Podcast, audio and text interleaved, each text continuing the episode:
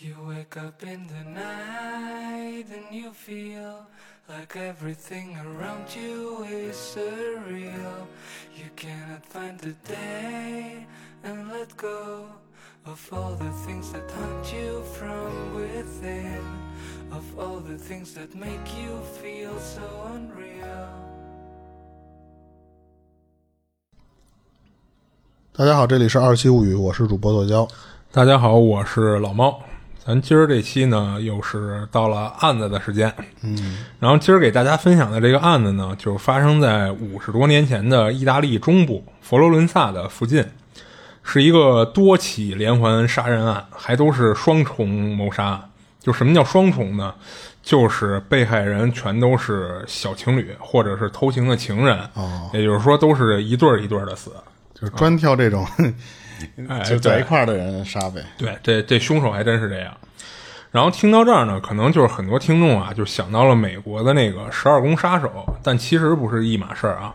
这起发生在意大利的案子啊，就是被害的人的总数达到了十六人，但是警方呢却一直就抓不到凶手，就导致当时佛罗伦萨的这个居民啊，就全都是人心惶惶的，全都觉着好家伙，我这出门都不安全了，就谁知道凶手会不会就藏在你身后看着你呢？啊，因为这八起案件呢，全都发生在佛罗伦萨，所以这凶手啊也被人称为是佛罗伦萨杀人魔。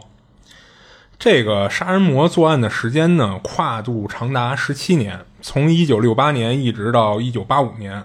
但直到前年，还有这个受害者的家属要求，就是当地警方进行新的调查，重启这个案子。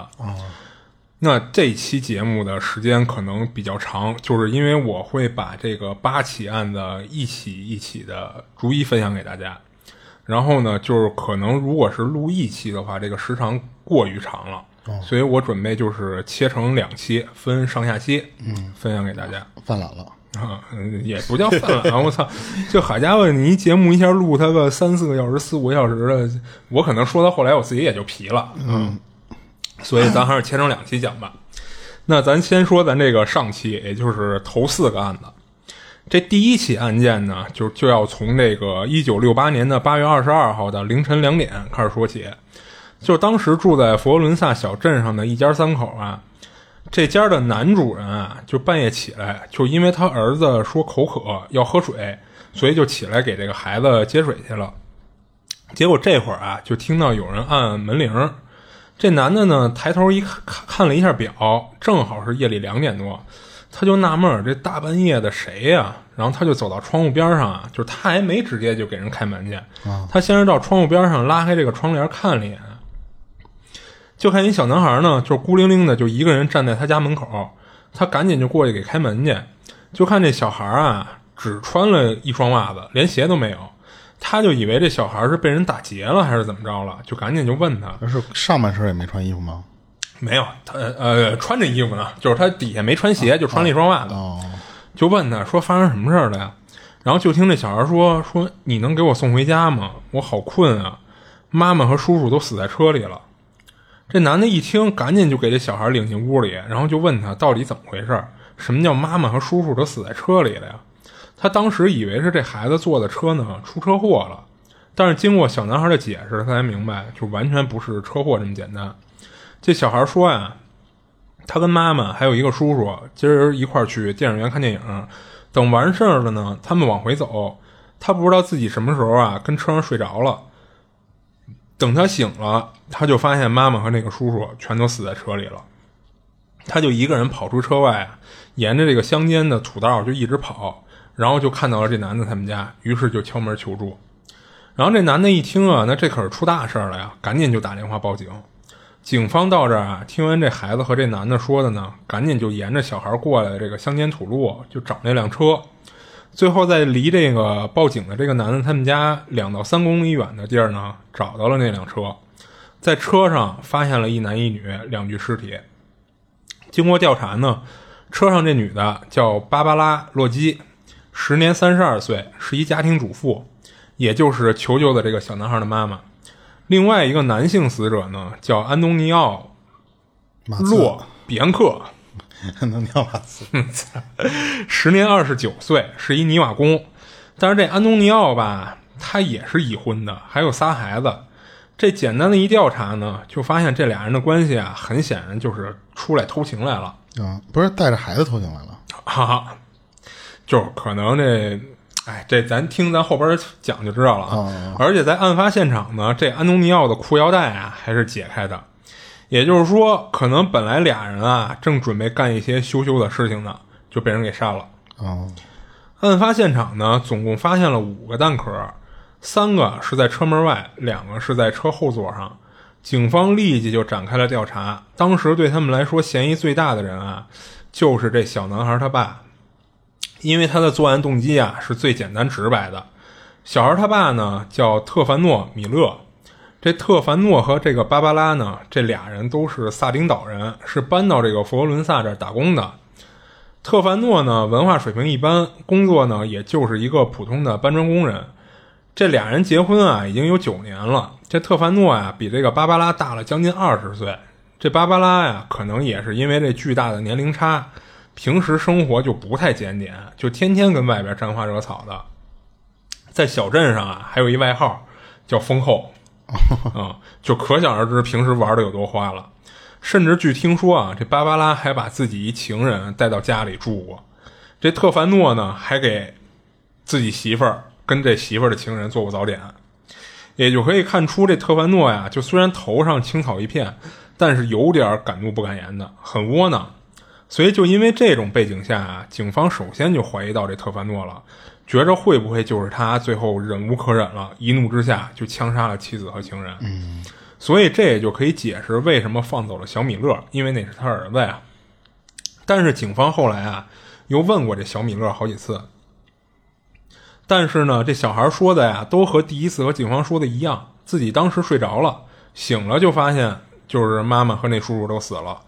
当时这小米勒只有六岁半，但之后警方发现了一个特奇怪的地儿，就是当他们到达这个特凡诺的家里见到他的时候啊，这男的竟然穿戴整齐，就好像早就知道警方会来，特意坐等在那儿似的。而且警方发现啊，这人对于妻子被杀这事儿呢，显得过于平淡了。包括后来给带到警局问话，从始至终这人都非常冷静、波澜不惊的。当警方问他为什么自己妻子和儿子这么晚了还不回来，你一点不担心吗？也没有打电话报警。他给出的解释说自己这两天身体不舒服，所以没有精神关注到这事儿。当时负责办理这个案子的警员不知道是不是经验不足啊，还是怎么着的，直接就排除了特凡诺的嫌疑。虽然排除了嫌疑呢，但是警方要求他呀，第二天再到警局一趟，咱再聊聊，看看能不能让他提供一些新的线索出来。这会儿的警方啊，将这个怀疑的对象转移到了一个三兄弟的老三身上了。跟这仨人有什么关系呢？那芭芭拉不是四处给她老公戴绿帽子吗？这三兄弟啊，全都是她的姘头。嗯啊，那之所以这么多情人里呢，先怀疑这老三啊，是因为这人平时就脾气暴躁的，而且非常明显的对这芭芭拉的其他情人啊，表示出了记恨的情绪。但是当特凡诺第二天来到警局，却让警方大吃一惊。在八月二十三号，这特凡诺呀，这次不是一个人到的警局，而是跟他姐夫一起。之所以带着一个人呢，是因为咱前面也介绍过了，这特凡诺和芭芭拉呢都是萨丁岛人，所以意大利的普通话呀说的不太流利。他这姐夫呢，等于就给他充当一定的翻译工作。当警方问他说：“你有什么怀疑的对象吗？或者说平时你媳妇儿跟谁有矛盾啊？”没想到的是，这特凡诺呀，还真说出这么一个人。这人呢，还就是那三兄弟中的一个，但不是警方怀疑的老三，而是老二。特凡诺说，之所以怀疑这老二啊，是因为丫有前科。这人在几年前啊，就杀死过自己的妻子。警方一听呢，就惊了呀，然后就就调查。经过调查呢，发现这老二的妻子呢，确实是几年前死了，但是死因是煤气中毒。当时警方结案的结论啊是自杀。他们这审讯还没完事儿呢，聊到一半的时候，这特凡诺这姐夫说有事儿，得提前回去了，因为他是上晚班的，这会儿不回去补一觉的话，晚上没法工作。警方肯定不会拦着他呀。但是让警方万万没想到的是，这人前脚刚一走，这特凡诺突然改口了，嗯，说我认罪，凶手就是我。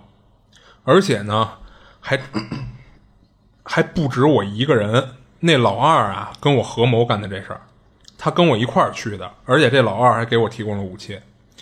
特凡诺突然这一改口啊，警方还挺信的，就是因为什么呀？他招供的时候啊，说了一些案发现场的细节，就比如当时警方到现场时，发现尸体的那辆车的左转灯是一直在闪的。特凡诺招供的时候啊，说他在搬动这个芭芭拉的尸体的时候，不小心碰到了左转灯。而且还说了一个基本上就让警方确信无疑的细节。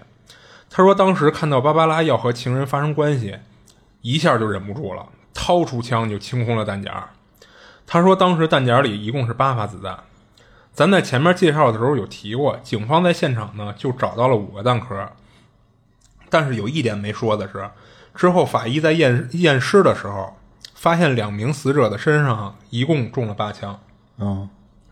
这个细节基本上就可以断定，除了凶手，外人是不可能知道的。嗯，因为八枪啊，警方从来没对外公开过。于是警方就说：“那得了，那你就跟我们到案发现场走一趟吧，咱重现一下案情。”所以当天下午呢，警方就开车就拉着这个特凡诺就到了现场，然后给了他一把就是没有子弹的空枪，让他重现一下当时的过程。但是在这过程中啊，警方发现了一个奇怪的地方。而且这个发现最终他们记录下来了，是什么呢？就是这特凡诺啊，他不太会用枪，就显得他好像是第一次碰枪似的。而这一点在之后的弹道分析中也得到了印证，这开枪的凶手啊是一老手，所以他们就把这个疑点给记录下来了。那那这按理说应该不是一个人啊，会不会就是说特凡诺他想杀，但是是别人帮他杀的？嗯，但是一个老手嘛。嗯，但这个特在特凡诺的这个口供里，一直都说是我干的，就是哪怕他把那个说那三兄弟老二，他跟我是合谋，但他也只是说那个老二给我提供了武器啊，人家没干那个事儿。哎，对。然后后来警方还对这个特特凡诺和他们怀疑的那个老三啊，做了一个刑侦检测，叫石蜡手套鉴定法。这种检测方式到现在已经被淘汰了，就是因为有更先进、更科学的检测方式。这方法是什么意思啊？就是用那个石蜡滴在人手上，等冷却之后呢，就会形成一个类似手套的东西。再拿这个呀去做火药检测，就是如果你开过枪，手上沾有火药的话，会附着在这个凝固了的石蜡上。这样呢，就能检测出你这人最近是不是开过枪。最终检测结果呢，是这老三是阴性的，也就是他最近没开过枪。但这特凡诺呢，他是弱阳性。也就是说，很有可能他开过，所以就算发现他好像不太会会用枪，但是他自己的口供加上这个火药检测的结果，还是让警方就将他重新定为了第一嫌疑人，就给他暂时关押了。之后，警方呢就按照他的供词就去调查这三兄弟三兄弟里的老二，但是呢，案发当天这老二啊有不在场证明，他说当时他在和俩朋友跟酒吧喝酒。酒吧的老板和好多客人都能给他作证。警方调查以后啊，发现确实是这么回事等于这老二的嫌疑就被排除了。但是，但是他提供枪械了呀，就他虽然可能没去，但是他提供枪械了呀。那其实这块对于警方来说，也就是说，这特凡诺的口供其实就存疑了，明白吧？因为这个特凡诺说，这个老二是跟我一块去的现场。啊啊！但是警方一调查，发现这老二根本就不在现场，而且有人给他做实验证明。所以对于整个关于老二这一段他是不是合谋的这一段口供，警方就存疑了。啊，在案发的第三天呢，也就是八月二十四号这天，在警方跟这个特凡诺说说你丫说的不对啊，那老二有不在场证明，你撒谎呢吧？这会儿特凡诺又改口了，说这个老三是他的同谋。但警方给这老三做过火药检测呀，是阴性的，而且老三他媳妇儿呢也给他做了不在场证明，证明案发的时候啊，这老三跟家睡觉呢。所以最后警方把这个老二和老三的嫌疑等于全全都排除了。在调查期间呢，警方还曾经单独的问过那个小米勒，想从他那儿啊挖出一些线索出来。毕竟咱提就是咱可以提前说了啊，就是纵观这个佛罗伦萨这个杀人魔这十七年的八起案子中呢。这小米勒其实是唯一一个活下来的人哦。他们把这个小米勒带到了案发现场，然后怎么跟小孩聊的这个细节什么咱就不说了。总之，通过各种威逼利诱吧，就是他们还曾经威胁过这小孩，说你要再不说实话呀，我们就让你光着脚再走一次这段路。因为案发当时这小孩是只穿了一双袜子，没穿鞋的，然后出出现在报警的那家人的门口的。然后前面咱也说了，就是得有两公里多的路程，还都是那种不太平整的乡间小道。警方觉得这孩子不穿鞋走这么老远，而且也没迷路，没走进树林里，能准确的找到这家人，他这事儿就存在着蹊跷，所以才这么又威胁了这小孩一次。最终小孩啊，总算是改口了。说那天晚上他爸特凡诺也在，而且呢是他爸给他背到了报警那家人的门口，还教了他应该怎么跟人说。警方还问他：“那那晚除了你爸还有别人吗？”一开始小孩说呀，还有三兄弟中那老二在。但是后来呢，这小孩的口供越说越混乱，老反复的更改，甚至还有一次啊，这小孩说自己姑父也在现场。我操，把自己家人全带进来了是吗？这小米勒他姑父啊，就是案发第二天陪着这个特凡诺，哎，对，到警局录口供的，就是特凡诺他姐夫，导致到最后这警方就都开始怀疑这小孩口供的真实性了，就是因为他老改来改去的。然后在一九七零年的三月，也就是这件案子最终庭审的时候呢，这小米勒不知道是不是有人在出庭前又教了他怎么说了。最终他的证词中啊是说，案发当晚只有他和他爸在场。这样的证词呢，也就让这案子最终定案的相对容易了一些。最终法庭宣判这个特凡诺呀作为唯一凶手，服刑十四年。另外呢，就是由于他对那三兄弟里的老二、老三的诽谤啊，要再额外增加两年，也就是总共是十六年。不过后来特凡诺的这个辩护律师啊，以他有精神问题进行上诉，最后在一九七三年四月的时候，将特凡诺的这个刑期缩减到了十三年。等到这特凡诺出狱的时候，已经六十多岁了。最后在九五年的时候病死了，在了养老院里。哎，不是，那他那个翻译呢？那警方就不怀疑那个人吗？那肯定是调查过的。为什么特凡诺当时他在的时候他不说，等他走了的时候他就开始认了？对，其实这是这案子中的疑点，但是警察一个是没有调查出一些可疑的线索出来，再一个肯定是也是调查了他那姐夫了，没发现有什么问题。哦啊、或者说人那姐夫也有不在场证明。哦，然后其实这个案子啊，到这儿就是剧情整个都捋完了。然后咱说一下这第一起案子中的疑点，就是首先根据这个石蜡手套检测法的这个阳性啊，证明他确实是近期开过枪，就说这特凡诺呀。其次，这个小米勒最后的供词呢，证明当晚他确实在案发现场。最后是他自己给警方的供词里啊，确实存在了很多只有在现场才能知道的细节，所以可以肯定的是，案发当晚这男的肯定是在现场的。嗯，但是这不能说明他一定是凶手。就是根据两名死者身上那八枪的弹道分析啊，这个女死者坐在驾驶位，男死者坐在副驾。女死者身上呢有三枪是从她的左肋部的位置射入，而且这三处弹孔啊挨得非常近，基本上就是梆梆梆这种节奏，连开三枪啊、位置还没什么偏差，说明开枪的这个人啊应该是个老手，开枪的手非常稳。因为你像你对于一个第一次开枪的人，那个后坐力其实你是没有预判的，嗯，你有可能第一枪开完以后早就不知道偏哪儿去了。你要连开三枪，这三枪指不定弹道得多歪呢。嗯嗯。而这个男性死者呢，他是从左胳膊的位置有贯穿到左肋，也是连续三个弹孔挨得非常近，跟这个女死者中枪的手法啊几乎是一致的。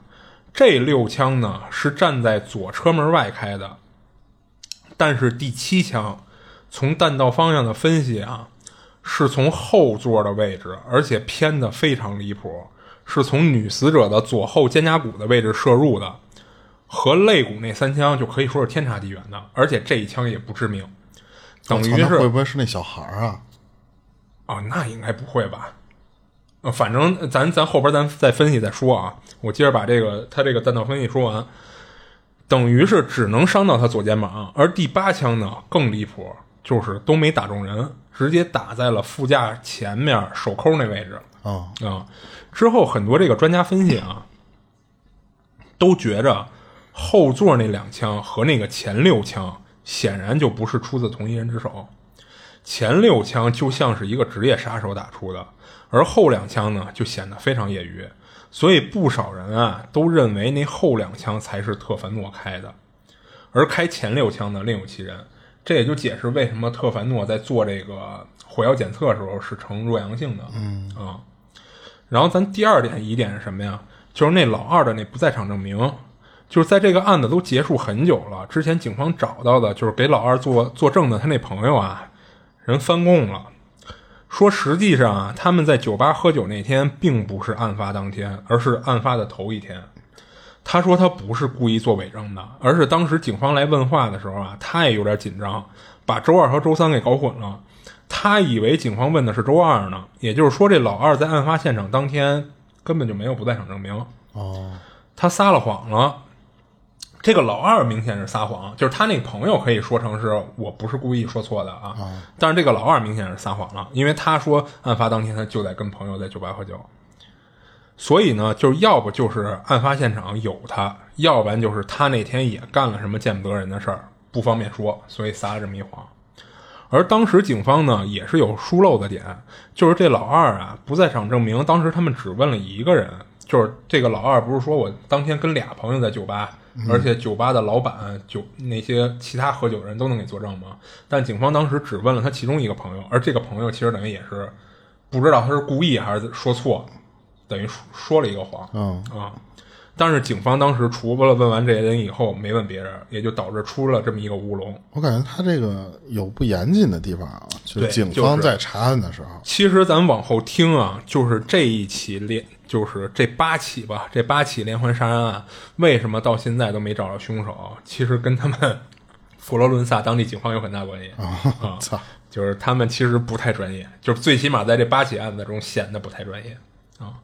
然后咱接着说第三个疑点，第三个疑点什么呀？就是像你刚才说的，特凡诺他那姐夫，就是小米勒，不是在有一次的那个证词里说他也出现在现场过吗？而且你看，就像你说的，为什么特凡诺在他姐夫一离开警局，他就直接认罪了？这个节点也显得有点奇怪。然后后来警方调查呀，发现这姐夫每周就休息一天，而案发当天呢，也不知道是不是巧合，就是他不上班休息的那天。但是由于这人吧，他们调查以后没发现有什么杀人动机，而且在八四年的时候，确实对这人做了仔细的调查，就是没查出有什么就是可让人怀疑的地儿，所以最后也就不了了之了。但这其实也是这案子里一个疑点啊。然后第四个疑点是什么呀？就是作为凶器的那把手枪，警方到最后也没找到。在特凡诺的证词中呢，他说他杀完人，背着儿子去假装求救的过程中啊，随手就把枪就扔在路边了。但是警方就沿着这一整个这一片区域搜来搜去也没找到，而且还一点奇怪的什么呀？就是现场有弹壳是吧？警方调查了半天，竟然查不到这个弹壳是从哪儿来的，追查不到来源，所以最后就不知道那把枪是被路人捡走了呀，还是被真凶带走藏起来了。但是这把枪跟之后的案子牵扯到一起了，就是不然的话，其实这个案子可能都不会被警方当做是这个连环谋杀案的其中一起，就可能当成一个独立的案子了。然后我的猜测啊，说会不会当时那个特凡诺和他儿子本身就在车上，就在车的后座上。然后这芭芭拉呢，就是咱前面介绍过，就是她这个给她老公戴绿帽子，其实已经肆无忌惮了。对他来说，这特凡诺呀，就是一老鼻头子，就还没本事，早就开始当着他的面就跟人勾勾搭搭、腻腻歪歪的了，早就开始不避讳了。嗯，所以当时这俩人呢，又是就车停路边上了，就开始腻歪。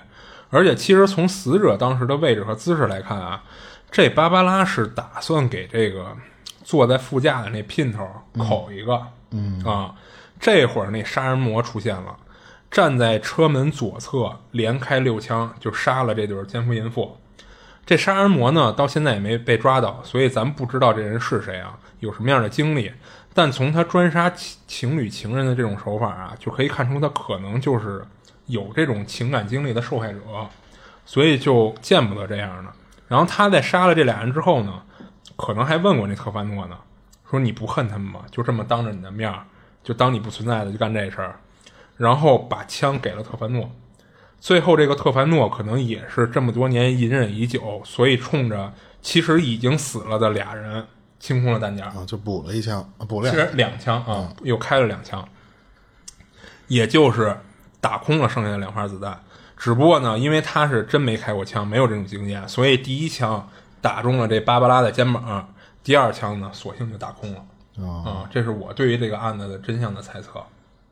嗯，这又就又提到了之前咱提的那个冰雪豹，啊，那个凶手他他妈就是干那个杀人的事儿的那个，嗯，他一直觉得这个男就男主太他妈窝囊了，哦，然后他就一直想怂恿他，或者说就是说你下不了手，我给你杀，啊，他就一直不敢杀。当当然最后就是第一集，这哎第一集还是第二集，其实就是男主就已经给他自己媳妇杀了。啊，就可能真的现实中会有这种情况，嗯，就这男的怂到连连路边路过的人都觉得你这人活得太窝囊了，我来帮你下手得了，或者说我先下手，你去补一枪就行了，就嗯，还真真很像这种迹象。对吧？就是这，这也是我就是整个了解完他这第一起案子以后，就是我猜的有可能是这样的一个剧情。嗯，而且你看，其实，嗯，咱这块可以就是提前剧透，就是这个凶手，就是纵观他这八起案子，他明显是在干这事之前啊，他不是一个随机的行为，他调查过这些人。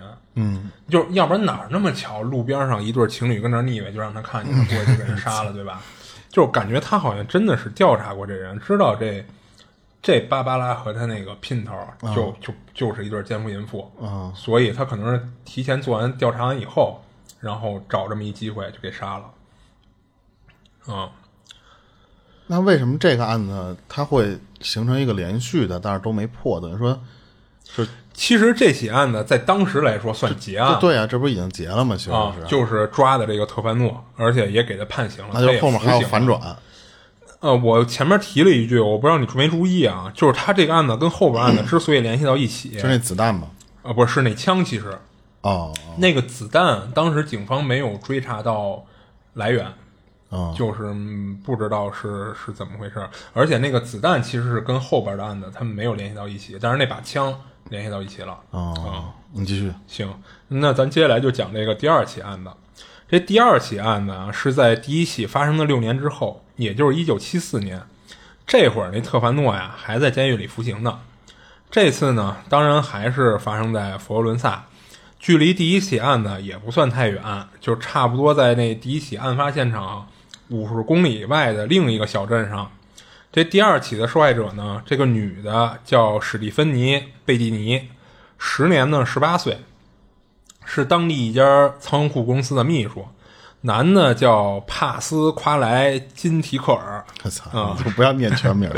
没事，就是就尊重一下，念一下全名。时年十九岁，是一保险公司的职员。俩人呢都是当地人，俩人已经交往了两年多了。出事那会儿啊，正准备公开订婚呢。一九七三年九月十六号，这个帕斯夸莱啊，先是在那天晚上送他姐去当地一特有名的夜店去玩去。他不玩啊，他姐玩。送到以后呢，还答应说在十二点半的时候，他再到这儿去接他姐回家。然后从这夜店离开呢，他就去找他女朋友这个史蒂芬妮去了。接上他女朋友啊，俩人就打算说一块儿找朋友玩会儿去。他们俩在当天晚上最后一次被人看到是在大概九点二十左右，但是之后呢，他既没有去朋友那儿，也没在十二点半去夜店接他姐回家，等于打这开始俩人就失踪了。这一晚没回来啊，俩人的父母都着急了，因为你看这俩人其实岁数不大，一十八一十九嘛。嗯。第二天九月十七号一大早，这两家父母就报警了，说怎么自己家孩子一晚上都没回来啊？结果赶巧的是，警方说我们这儿啊刚接到一报案，说在一地里啊发现一辆车，车上还有两具尸体。嗯 你来看看警方觉着，哎，这哪有这么巧合的呀？您又是这小地儿、小镇，对吧？就突然一个失踪，一个发现尸体，警方就觉着说，估计那两具尸体啊，就是你们说失踪那俩人，立马就赶去了现场。当时那辆车呢，停在荒地上，车头的方向啊是冲着公路的，右侧车门开着，在车屁股后边的地上有一具女尸，全身赤裸，整个人呈大字形，然后全身呢被刀扎的血肉模糊，而更残忍的是，她的下体被插入了一根树枝。经过法医的尸检呢，这女孩的腿上中了枪，致命伤是胸部被连捅了数刀。现场痕迹发现，这女孩被捅死的时候是在车上，之后被凶手拖出车外，在地上又被捅了很多刀。官方给出的统计是，这女孩全身上下一共中了九十九刀。我操！就可以想象一下那画面有多血腥。然后咱再说那男性死者被发现的时候呢，他就穿了一条内裤，他是坐在副驾呃不是，他是坐在驾驶位上，向左斜靠在已经打破了的车窗上。当时这男的的身上和车座上全都是血。经法医检验呢，他身上有五处的枪伤，外加五处刀伤。警方判断的案发时间呀，预估是在晚上的十一点四十五分左右。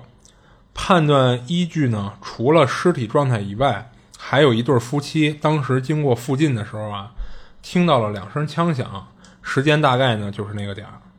然后这个案子的侦破过程呢，也出现了不少低级错误。第一点是，对于现场的保护不到位，就对于这么重要的案发现场啊，警方在做完现场勘查之后呢，并没有持续的保护现场，就加上第一次勘查的时候啊。也都不太注意环境证物的保护，就有一些细节其实已经被到场的警员自己就给破坏了，所以等于也缺少了一些线索。然后第二点呢，是当时不知道是不是说上级给的压力太大了，还是催促导致的啊？案发现场附近的警局是没有现成的法医的，所以当时勘勘察现场的警方啊，临时从医院拉来了一个普通的全科大夫，对死者进行检验。这大夫呢，就因为就不对口嘛，对验尸的流程都不了解，所以他等于就检查出了皮外伤，也就是俩死者加一块中了一百多刀，俩人中的枪伤呢，当时他是一点没看出来，导致第二天啊，这个凶杀案登报的时候，只提到了这俩年轻的情侣是死于一百多刀的刀伤，都没提过这案子里有开枪的事儿，直到后来把这尸体拉到了专业的法医那儿进行二次检验。才查出来，原来这案子里还有枪的事儿。也就是在这次检验之后，警方才赶紧又返回案发现场去找弹壳。嗯，最后费劲巴拉的，总算是在现场又找到了五枚弹壳。但你看啊，那男孩就中了五枪，女孩腿上也中枪了呀，等于这弹壳到最后也没找齐。哎，可是那奇怪一点是，他们第一次勘察案发现场的时候就没有一个弹壳被发现吗？没有。就肯定是找的不仔细呗，就就没想到有枪这事儿，所以就没往那方面找。他总共这两个人是五枪啊？不是，啊不止五枪，不止五枪。那男的就中了五枪，但是周围的人不是只听见两声枪响？呃，他他，你想那俩情侣其实有可能是开车路过，他不一定是在短期时间内开了五枪哦，或者说他们路过的时候可能是。要不然就是，比如说开的枪太密集啊什么的，反正这个信息不一定太准确，说实话。嗯。然后第三点是什么呀？就是他们不专业。第三点就是这法医报告啊，就虽然最后他们还是让专业法医进行了二次尸检，也出具了法医报告，但是不知道是这法医的经验不足啊，还是专业能力不够啊，还是说因为尸检起来过于繁琐了，所以工作时候啊可能有偷懒的情况。总之，那报告中呢，对于好多尸体上的细节啊。要不然就是没提到，要不然就是用词模棱两可，包括俩人身上的那个刀伤和枪伤啊，都没有伤口走向的明确说明，也就导致办案人员根本就不知道这子弹是从哪个方向射入的。嗯，嗯，也就是没法做弹道分析，还有凶手的用刀习惯什么的，在之后案件的这个办理的过程中啊，就已经有多名警员对这份法医报告就吐过槽了，说你这报告。你好多地儿都没提到，我们都没法办，就就这样。那虽然存在工作上的一些失误呢，但案子肯定也得办下去。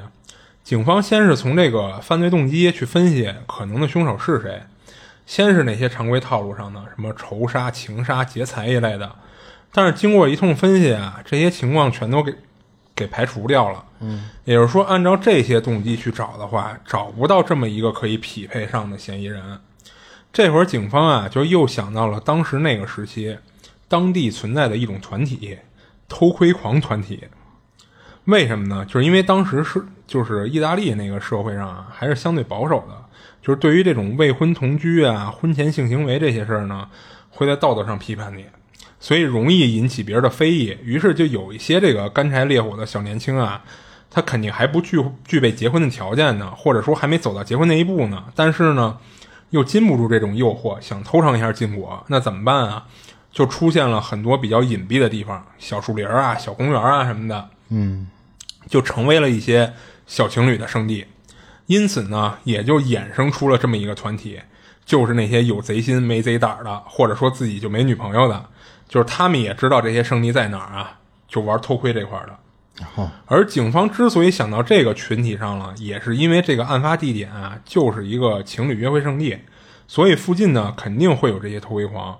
就加上警方打听啊，知道这附近有这么一个攻击性特别强的偷窥狂，就是他不光偷窥人家干一些这种就是没羞没臊的事儿，他有时候还会袭击人。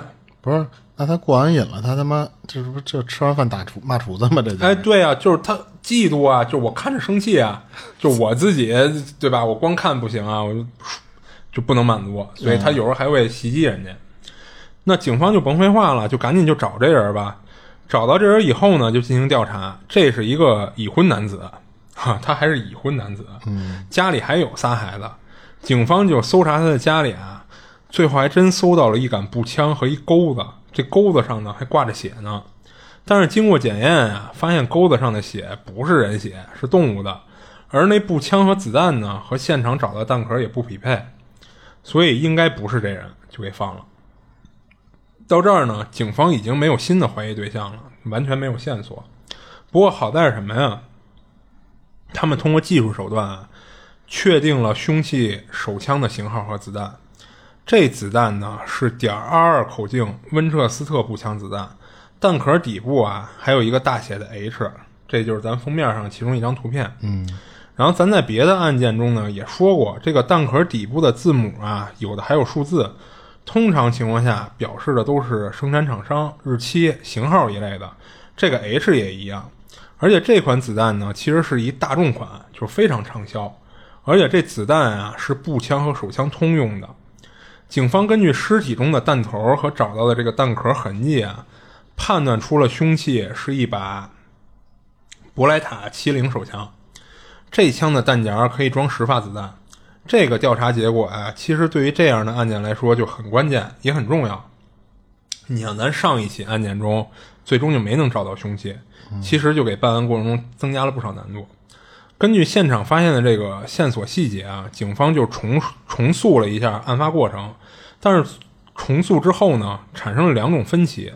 分歧的主要点是在于这个凶手到底是从哪个位置开的枪，和两名受害者在案发当时所处的位置。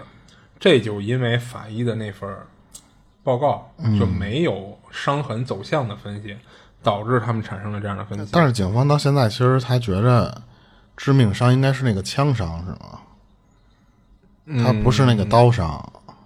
呃，我想想啊，致命伤啊，不，俩人不一样。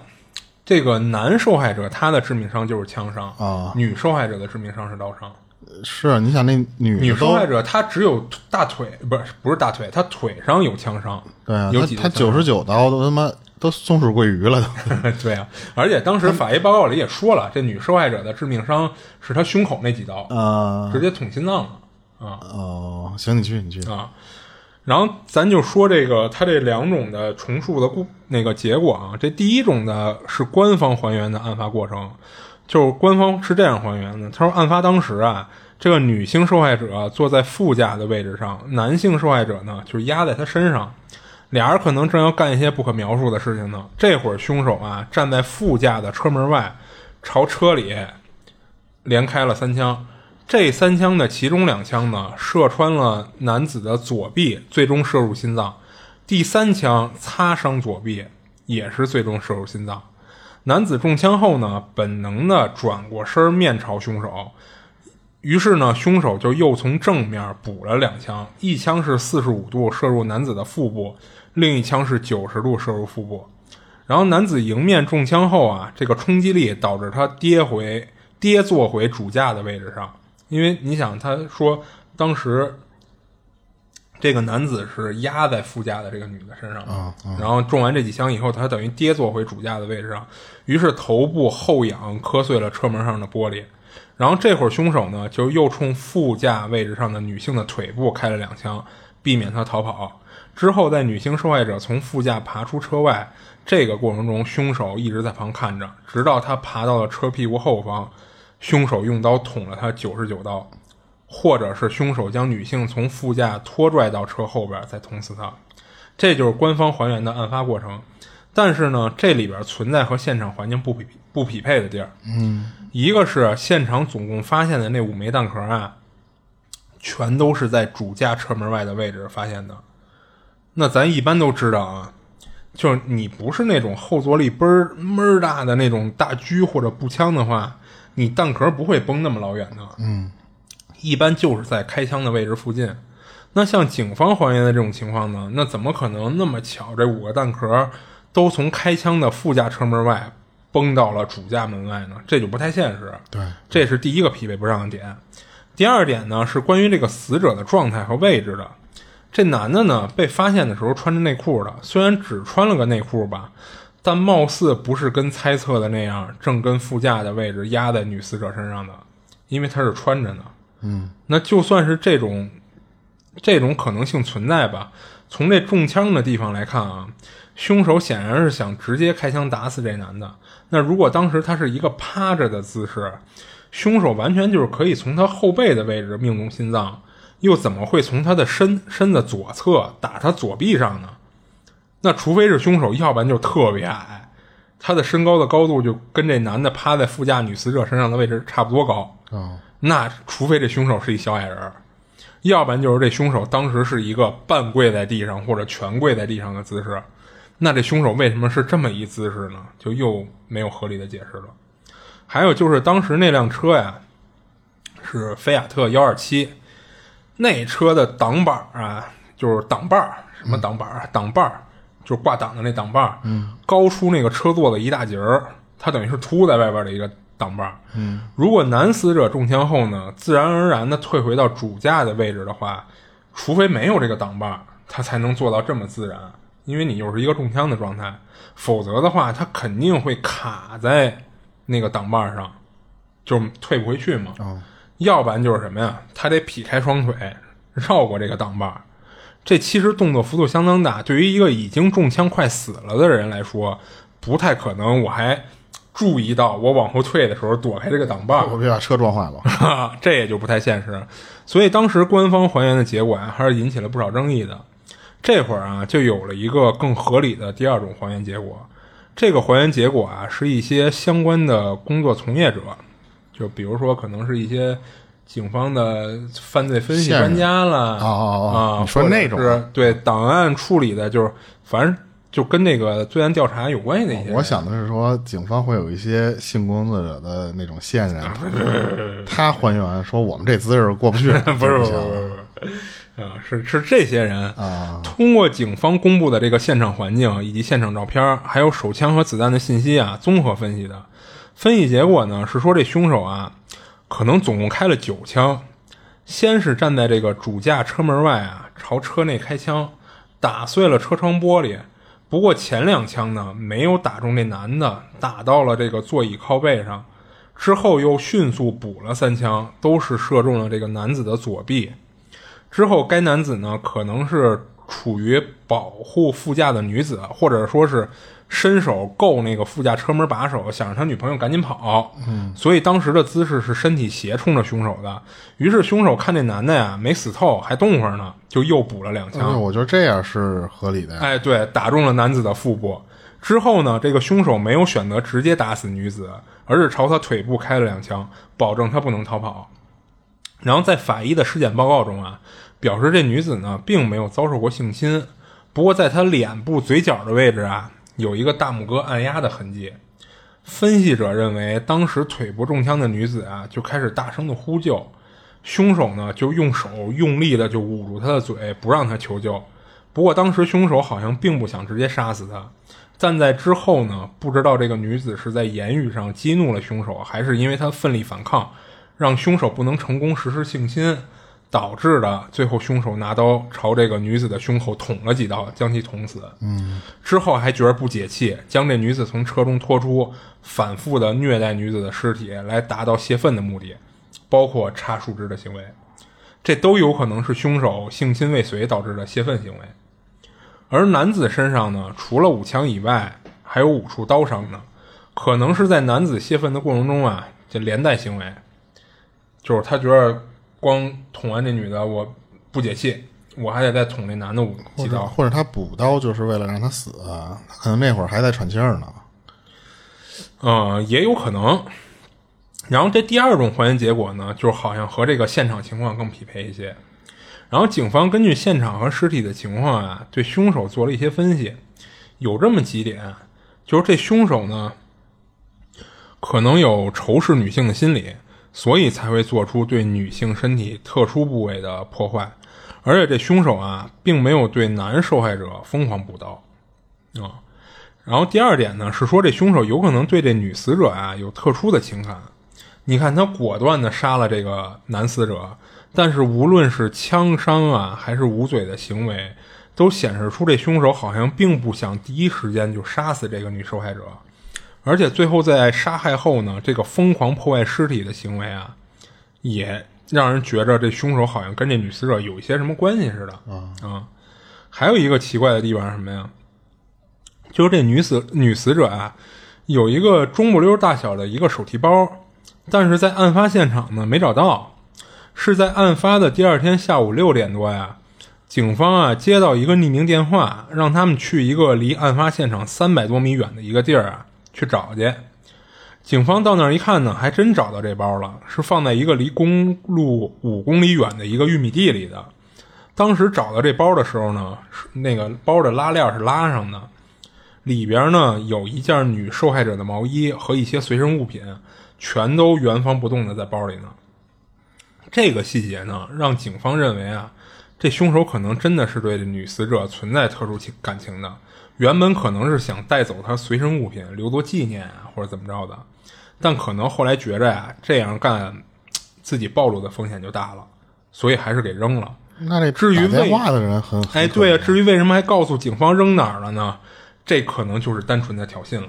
哦，这个其实从咱从他后续的几起案子里都能发现，这个凶手确实存在挑衅警方的行为。哦，然后考虑到凶手可能认识女受害者这点啊，警方也对这个女受害者的所有追求者、爱慕者进行了一些详细的调查，但是最终一无所获，没有找到可疑的人。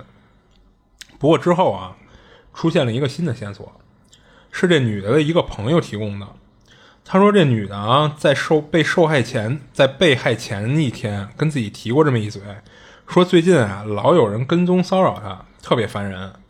这女的驾校的教练呢，也跟警方说来着，说案发前一天啊，他们在练车的时候，这教练也隐隐约约的感觉到有人在跟踪偷窥他们，而且之后啊，这起案件中的两名受害者最终合葬到了一个墓地中，而那个墓地呢，在好多年后遭到了人为的破坏，这也就使得好多人都认为啊，确实存在这么一个跟踪狂，杀害了这对小情侣。这个案子呢，最终也没有抓到凶手。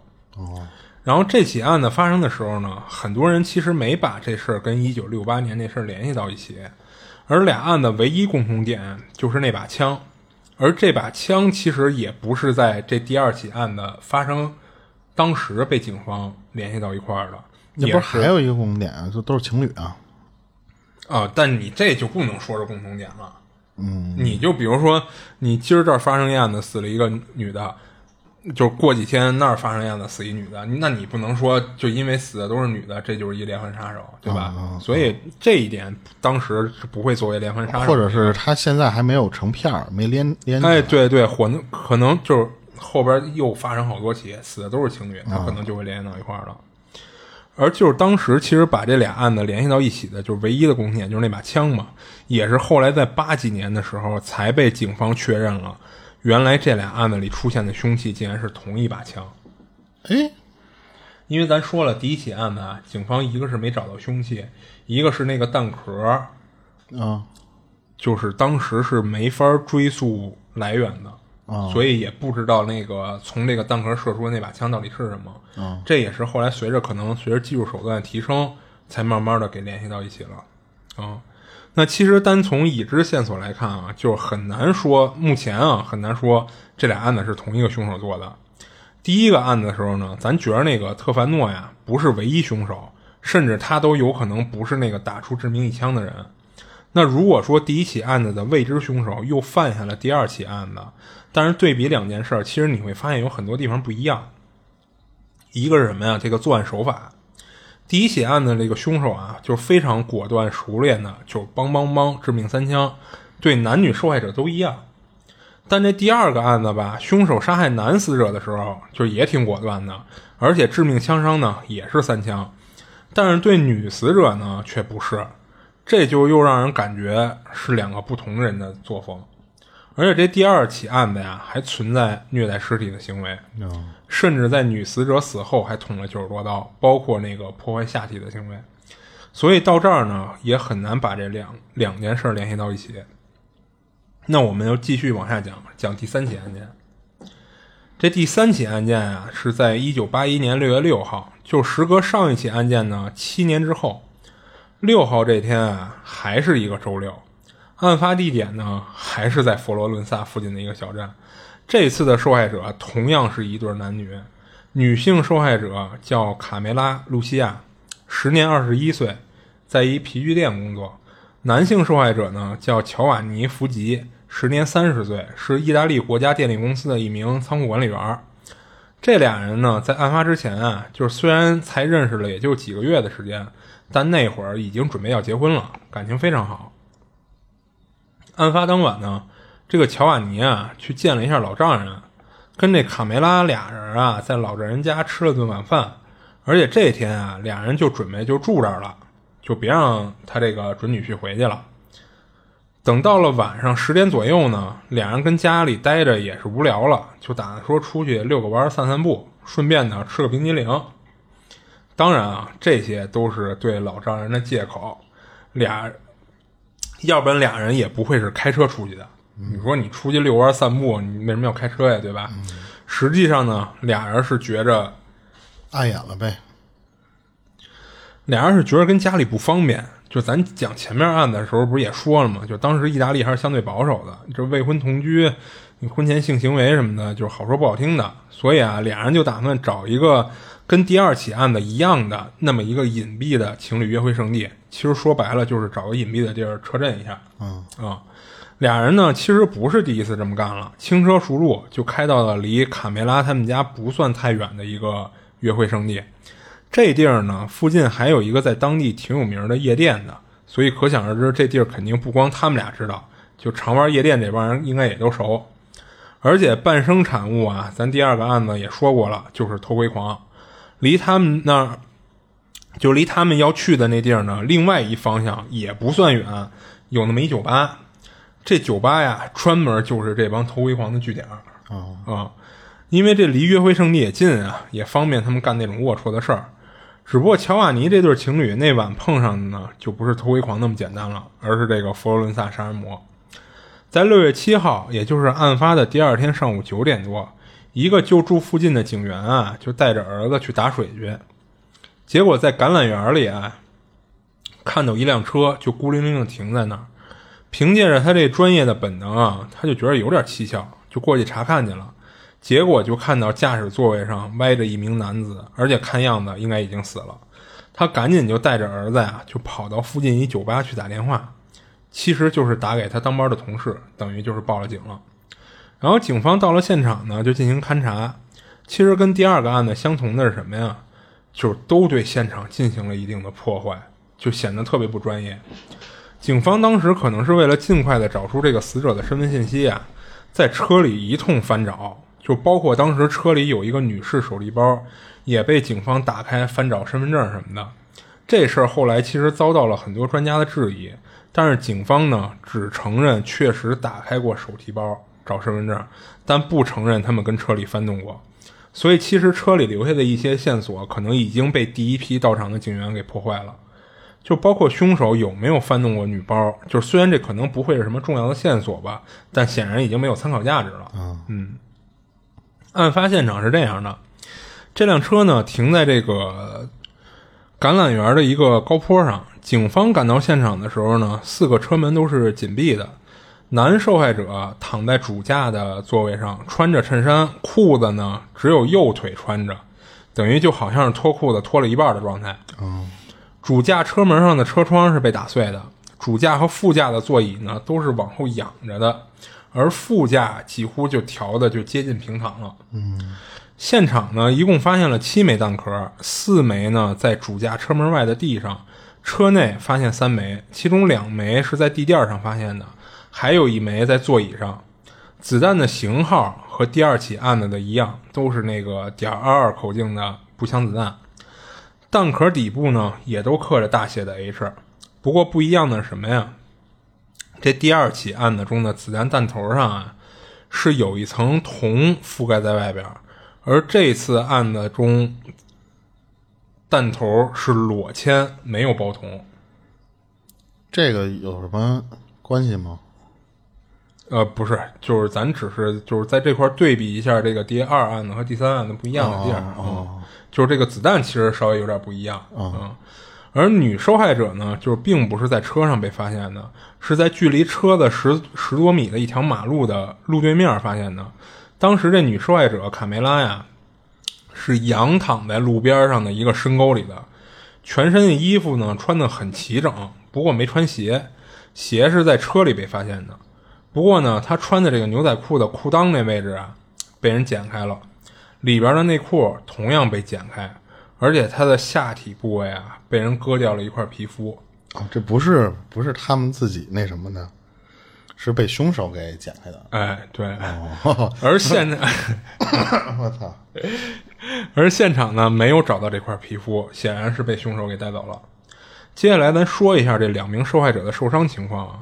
这男受害者呢，乔瓦尼身上一共有三处枪伤，两处是从后脑勺射入的，其中一处啊没有打正，等于就擦破了点头皮，而第二枪呢却是直直的射入了头部，属于致命伤。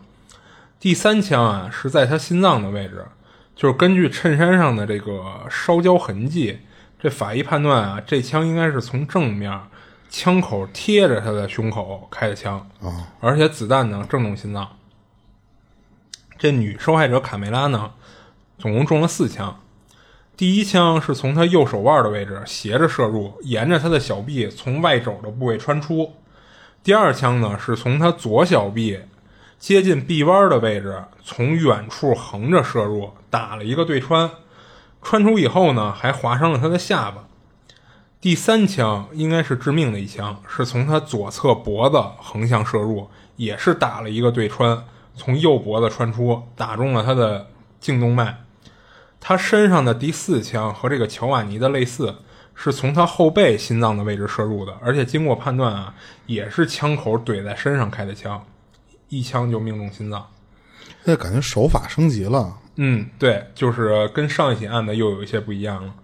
这起案件对于案发当时的重塑呢，就不像之前案子那么复杂，而且也没有产生太多争议。大概是这样，就是当时俩人啊，在这橄榄园的高坡上停好车，正准备进行下一步的亲密举动呢。这乔瓦尼呢，正脱裤子呢，刚脱了一半。卡梅拉这会儿啊，就是把自己的座椅调平，躺下来，而且脱了鞋。就在这会儿啊，凶手站在车的左侧主驾车门外。男子这会儿的注意力全在女孩身上，他一边脱裤子呢，脸就朝着右侧，所以等于没有第一时间看到这个凶手。嗯，所以从车门外外来看啊，这个男子就是后脑勺冲着外边，于是凶手这隔着玻璃啊就开了第一枪，但可能是天太黑了，或者凶手看的不算太清楚，所以有点瞄歪了。这第一枪呢，只是擦破了点皮，但是凶手本身就是连开两枪，第二枪是正中头部的。这个乔瓦尼当场死亡。这会儿坐在副驾的卡梅拉呢，应该是本能的伸出，就是张开的右手啊，呈一种抵御状。就是咱在一些影视作品中应该也看过啊，就是虽然明知道手不可能挡子弹的，但是处于那种状态下，还是会下意识的把手伸在前面进行抵御嘛。啊，所以凶手朝这个卡梅拉开的第一枪呢，正好命中了他右手的手腕处，从手肘的位置穿出。之后，卡梅拉应该是抬起左臂想继续抵挡，于是射向卡梅拉的第二枪从他的左臂接近臂弯的位置打穿了。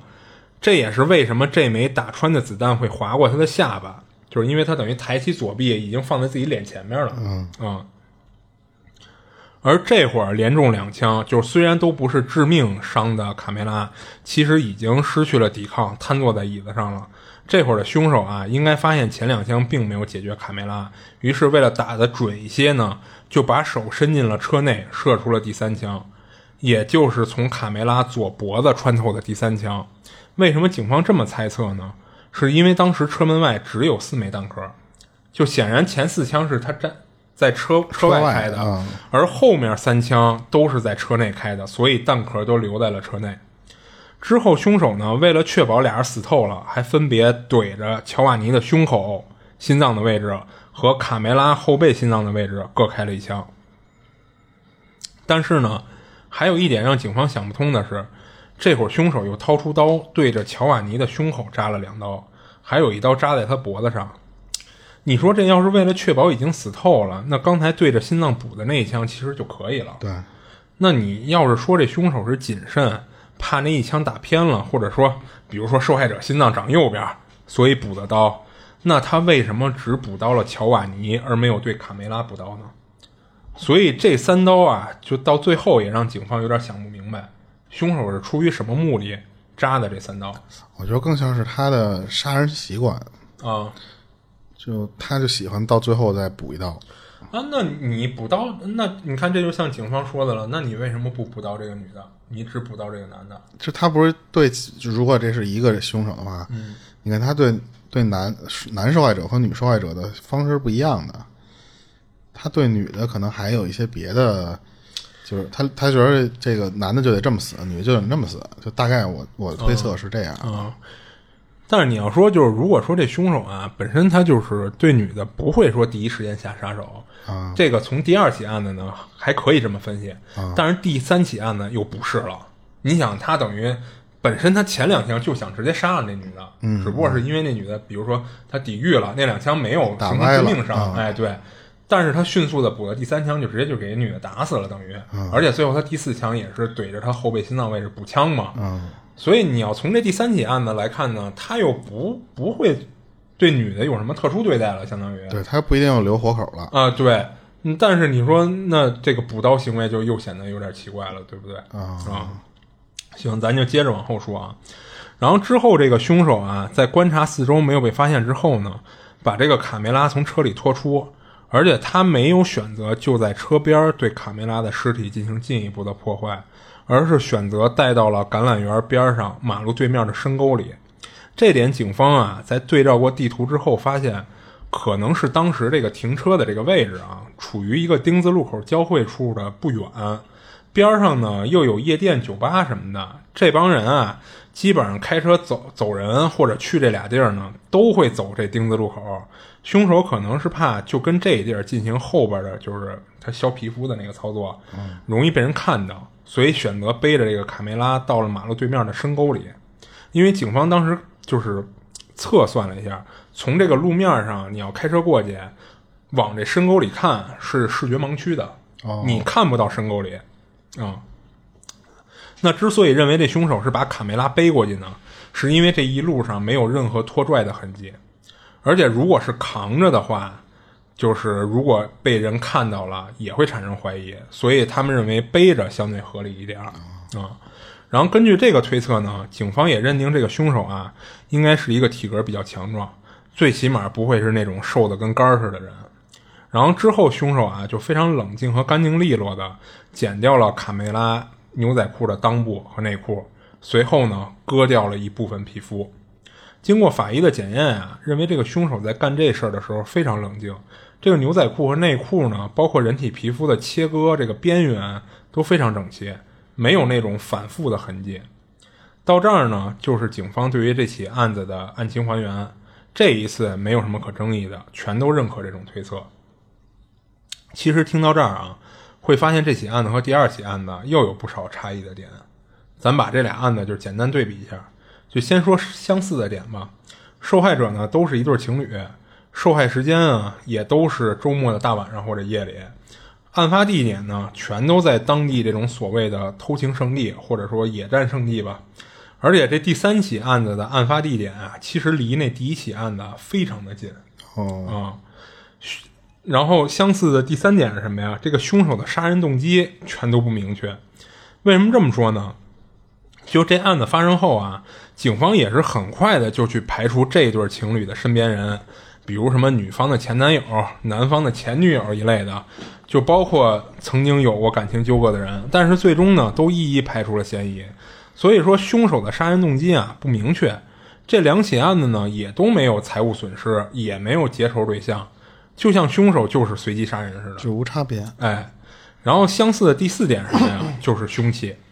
就虽然七四年那案子，也就是第一起案子，和八和这八一年的案子啊，不是七四年案子是第二起案子，第二起案子和这第三起案子的死者体内的弹头不太一样，但是经过专业的判断和分析啊，发现是从同一把手枪中打出的。同一个型号，最起码同一个型号的手。啊，不是，还不简简单单是同一型号。啊警方确定了，就是同一把枪里射出的。啊啊，就这个可能就是因为咱不了解啊，他可能是从一些那个，比如说弹壳磨损痕迹什么的，啊对啊，据说据我我之前听人说过，据说这样能分析出是从哪把枪里打出来就是它每一个枪的射出来在那个花膛里边的旋转的，啊，形成的那个划痕都不太对，都不一样。但是嗯如果你这两个划痕都一样的话，其哎，对，其实就可以判断是从一同一把枪打出来的，嗯，就是那把博莱塔七零手枪。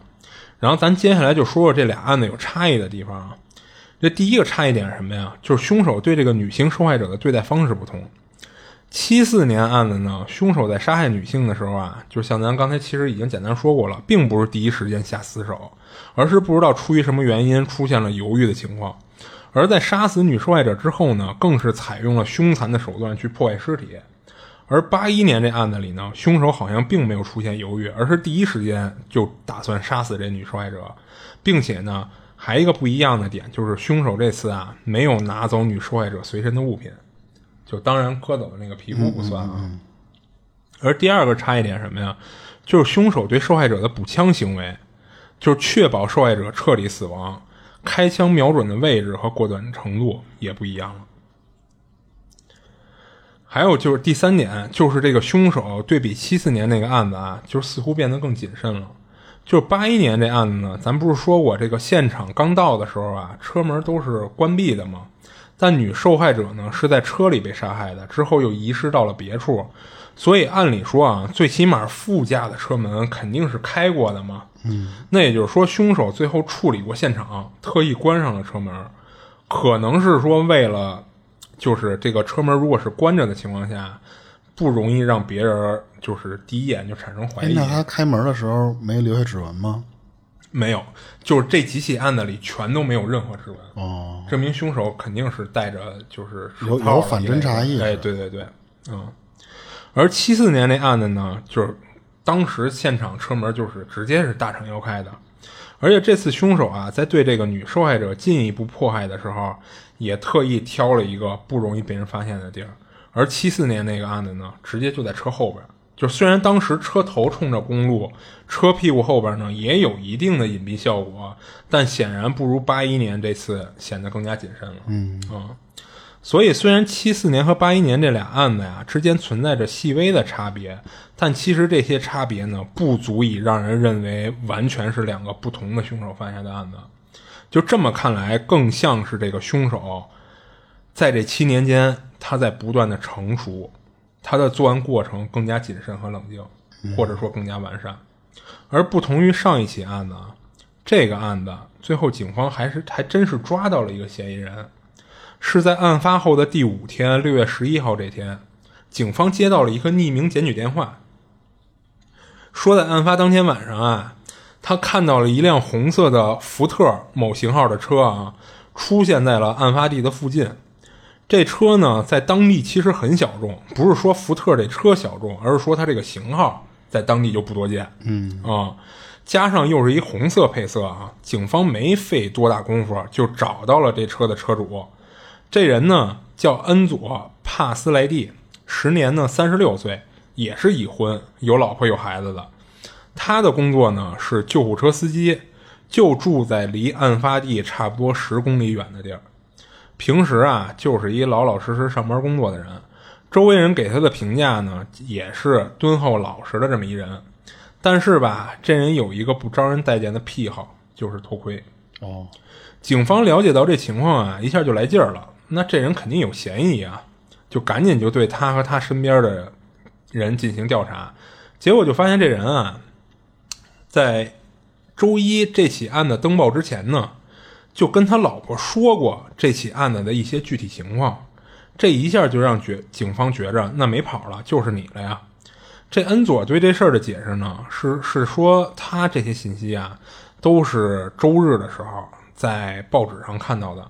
警方直接就你放屁呢，我们这事儿最早登报是周一，嗯啊，等于他这说辞直接就不攻自破了。在审讯的过程中呢，这恩佐最开始啊，就为了隐瞒自己是偷窥狂的这个事实，就各种撒谎，导致漏洞百出。这就更让警方觉着这人绝逼就是凶手，而且吧，这恩佐还拿不出他的不在场证明来。到最后被问的呀，他自己都已经圆不上自己说的东西了，就不得不承认了，说自己那天晚上啊确实出现在了附近区域。他还找了一个证人，是他一朋友，就给他作证。那天晚上啊，俩人跟那个橄榄园附近的那个偷窥狂酒吧里喝酒来着。他这朋友呢，也是一偷窥狂。这朋友证明了那天晚上他最后一次跟酒吧看到这恩佐呢，是在十一点半左右。之后这恩佐就走了。当时警方手里的尸检报告上，两名受害者的死亡时间是在夜里十二点左右。这恩佐呢，他老婆还补了他一刀，说那天晚上他跟家里也是夜里一点多睡觉，睡觉的时候呢，他记得她老公还没回家呢。哦，所以这几个证词放一块儿啊，根本就没法排除这恩佐。有作案的嫌疑，嗯，因为他完全有这么一段空档时间用来作案。最后这恩佐呢，确实也没什么辩解的方式了，就是他已经找不出什么话来给自己就是辩解了，嗯，等于默认的就承认了这事儿了。不过后来民间有一种说法啊，说当时这恩佐呀，有可能是受到了凶手或者是受害者家属的死亡威胁，所以才迫不得已认罪的。那你想啊，我对于 认了一个罪，而且就你想，咱第一起案子那人不就判了十十四年吗？嗯，所以他这认个罪可能也就判个十几年。那对比起我让人杀了，那我就认罪呗。所以当时民间有这种怀疑啊。最后警方啊就把他作为这起案子的凶手给关进去了。但是呢，后来人们才发现，这恩佐根本就不是真凶。就为什么呢？第一点。是警方当时这个死亡时间的判断啊是错的，是存在偏差的。这两名受害者根本就不是十二点左右死的，就是根据卡梅拉他爸的证词啊，说俩人是十点出的门，从他们家开车到橄榄园呢用不了几分钟。而警方发现两名死者的时候啊，这个男受害者刚脱了一条腿的裤子，显然俩人是刚到那儿，刚要做一些什么呢就被杀了，所以时间应该是在十点半左右。那为什么不可能是俩人说到那儿？我们先酝酿一会儿。哎，对，待好久了，我们先干批一下情操，然后情绪铺垫到位了，再做些什么呢？是因为卡梅拉他爸说呀，他给他女儿设了门禁了，必须十点半之前回家。他爸说这个准女婿啊，之前来过他们家三次了。俩人经常会饭后出去吃冰激凌，其实这所谓出去吃冰激凌，就是俩人都会出去找个地儿腻歪一下啊。而每次呢，他这准女婿还都会遵守他给他女儿定的这个门禁，因为只要不遵守啊，他肯定不会答应把女儿嫁给他的，所以从来没坏过规矩。也就是说，他们俩既然十点多出的门，那又打算十点半之前回到家。那肯定是到那儿就麻利儿的，该干嘛干嘛，不会浪费时间的。嗯，所以根据这些信息推断啊，死亡时间应该是在十点半左右，甚至可以说是在十点半之前。第二点是什么呀？就是这恩佐呢，他在十点半左右的这个时间段啊，他是有不在场证明的。当时有两拨人看到过他。这个恩佐回忆说自己在十点左右啊，跟路上开车的时候。看到了路边停了一辆空车，仔细一打量呢，才发现旁边草地上躺了一男一女。那俩人看到恩佐以后啊，还冲他喊了一句：“说滚蛋，看他妈什么看！”然后之后呢，他一直开车开到十点半到十一点之间，在路上啊，迎面过来了一辆菲亚特五百。当时那条道特别窄，俩人迎面错车来着，还挺费劲的。所以恩佐和那个菲亚特那司机啊，都对对方的司机有印象。而菲亚特那司机呢，还是一名在职的警员。之后这警员也给这恩佐作证来着，说错车之后呢，这个就说当时他跟那个恩佐确实在那个时间点错过车啊。然后错车之后呢，这个恩佐就接着开车就奔这个偷窥狂酒吧了。而警方从地图上来看啊，在他在他和警那个警察错车到那个酒吧那条道，实际上是跟那个去案发现场正好是两个方向。也就是说，他虽然当天晚上呢确实到过这个案发区域的附近，但并没有经过过案发现场。嗯，他到酒吧的时间是十一点左右，而恩佐说他离开酒吧的时间大概是在半夜的十二点半左右。哎，不是，那我好奇的一点啊，嗯就是当时恩佐他说他看到那个空车旁边草丛里有人，嗯那俩人不是正在忙活呢吗？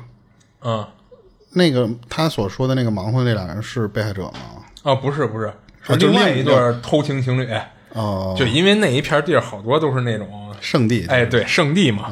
那而且那俩人可能也不是说已经在什么了啊，就可能正要干什么呢。然后他盯着人看来着，其实他当时是看见那辆空车了，就是觉着哎，这怎么停一空车呀？他就往周围打量，然后看到那俩人了，那俩人也看见他了。就就觉得你他妈看什么看？我们俩这正亲热呢，就骂了一句。所以等于那俩人其实后来也给他作证来着，说确实看见他了啊。然后咱接着说呀，就是说他说他到酒吧是十一点左右嘛，然后他说他从酒吧离开大概是在半夜的十二点半，十二点半左右。这块儿其实证词啊和他那个偷窥狂朋友的证词就存在出入了。那哥们儿说恩佐是十一点半左右就走了。根据恩佐说的呢，他差不多一点多到的家，这会儿他媳妇儿已经睡着了，等于也就合上了他媳妇儿说自己一点左右睡觉的时候啊，恩佐还没回来的证词。嗯，然后恩佐的证词呢，加上那两波路上的目击证人，再加上这个死死亡时间，最后不是等于给改成到十点半左右吗？嗯，那恩佐肯定就不是凶手了，等于在在这段时间段内他是有不在场证明的。对，啊，然后咱这块儿说一下恩佐他那朋友说的啊，他为什么撒了一谎啊？就是为什么他们俩的证词存在差异啊？实际上，这个恩佐和他那个在酒吧喝酒那朋友啊，俩人确实是在十二点半左右从酒吧分开的。他那朋友之所以撒谎啊，其实他是故意陷害这恩佐的。我操，因为当时警方在找到恩佐的时候啊，已经是案发第五天了。这起案子的各种信息早就登报了，他这朋友啊，其实也有嫌疑，加上自己也是一偷窥狂，所以他觉得如果警方不把这个怀疑的重点放在恩佐身上的话，那最后极有可能就认定他是凶手了。嗯，然后这人离开酒吧吧，他回家的路上是正好经过案发现场的。而且根据当时登报的那个死亡时间，就是当时登报死亡时间是十二点半嘛，虽然后来改成十点半了，但他那朋友当时不知道正确的时间，他就认为就是十二点半发生的这事儿。而他，你想，他不是说了吗？他跟恩佐从酒吧走的时间也差不多是那点儿这朋友够操的啊！我操，是，这让我逮着得打一顿，你他妈这这事儿你能他妈乱说？我操！所以他就来了一个死道友不死贫道的招儿，就故意撒谎。当然，当时他可能撒这谎，认为可能就是因为他他可能心里不觉得是恩佐干的这事儿，嗯，他觉着我撒这么一谎，让警方怀疑，随后一调查发现不是他朋友，这事儿就过去了嘛，嗯。啊，但没想到最后警方真给他这朋友抓了，而且认为就是恩佐是凶手嘛，所以他就故意撒了这么一谎，把这个恩佐从酒吧离开的时间啊提前了一两个小时，让警方认为你这么早就从酒吧有时间。就对走了，这段时间呢又没有别的不在场证明，那你嫌疑很大呀。之后这个恩佐呀，就是因为这个种种的，就是改死亡时间呀，包括有人给他做不在场证明啊，就最后就给他无罪释放了。释放了之后呢，有有记者呀曾经采访过他那个说谎的朋友，然后那个朋友在这次被采访的时候啊，也承认了，说自己确实撒谎了，而且也解释了一下撒谎的理由，嗯，就是咱前面说的。而这恩佐呢，当初让人怀疑的呀，还有一个点，就是那个报纸刊登信息之前，他就跟自己老婆说过这案子的信息。这点其实咱可以从细节分析一下，为什么会产生这种情况。就是在案发第二天一大早啊，这个恩佐跟他媳妇儿在家吃完早点，然后就出门了。头中午呢，他跟一酒吧里啊，就给他媳妇儿打电话。说那个一会儿回我回家吃中午饭，你给我准备点吃的。等中午吃饭的时候呢，跟饭桌上恩佐就给他媳妇儿讲了这案子了，说头天晚上跟哪哪哪死了俩小年轻，让人开枪打死的。那女的呢，还让人把尸体挪出老远去。然后你听这经过的细节啊，等于这恩佐在早上吃饭的时候还没跟他媳妇儿说这事儿呢，等回家吃中午饭的时候就说出来了。然后他又是刚从酒吧回来的。而且这块儿可以特别说明一下，恩佐那天上午去的那个酒吧就是那头围狂酒吧。嗯，对。那你看啊，听着像不像是他跟酒吧听人说起了这么一事儿，然后回家当一新闻分享给自己媳妇儿了？哦。然后咱再回顾这个案子一开始，报警的是那警员和他儿子，俩人是在案案发第二天早上，当时就是去的这个酒吧打的报警电话。所以，当恩佐到这酒吧喝酒的时候啊，这事儿早就跟酒吧里传开了，估计都在聊这事儿呢，就让他给听去了。所以，因为这种种的乌龙啊，就加上他那朋友的刻意栽赃，就导致了这恩佐最终被认认为是凶手入狱入了狱。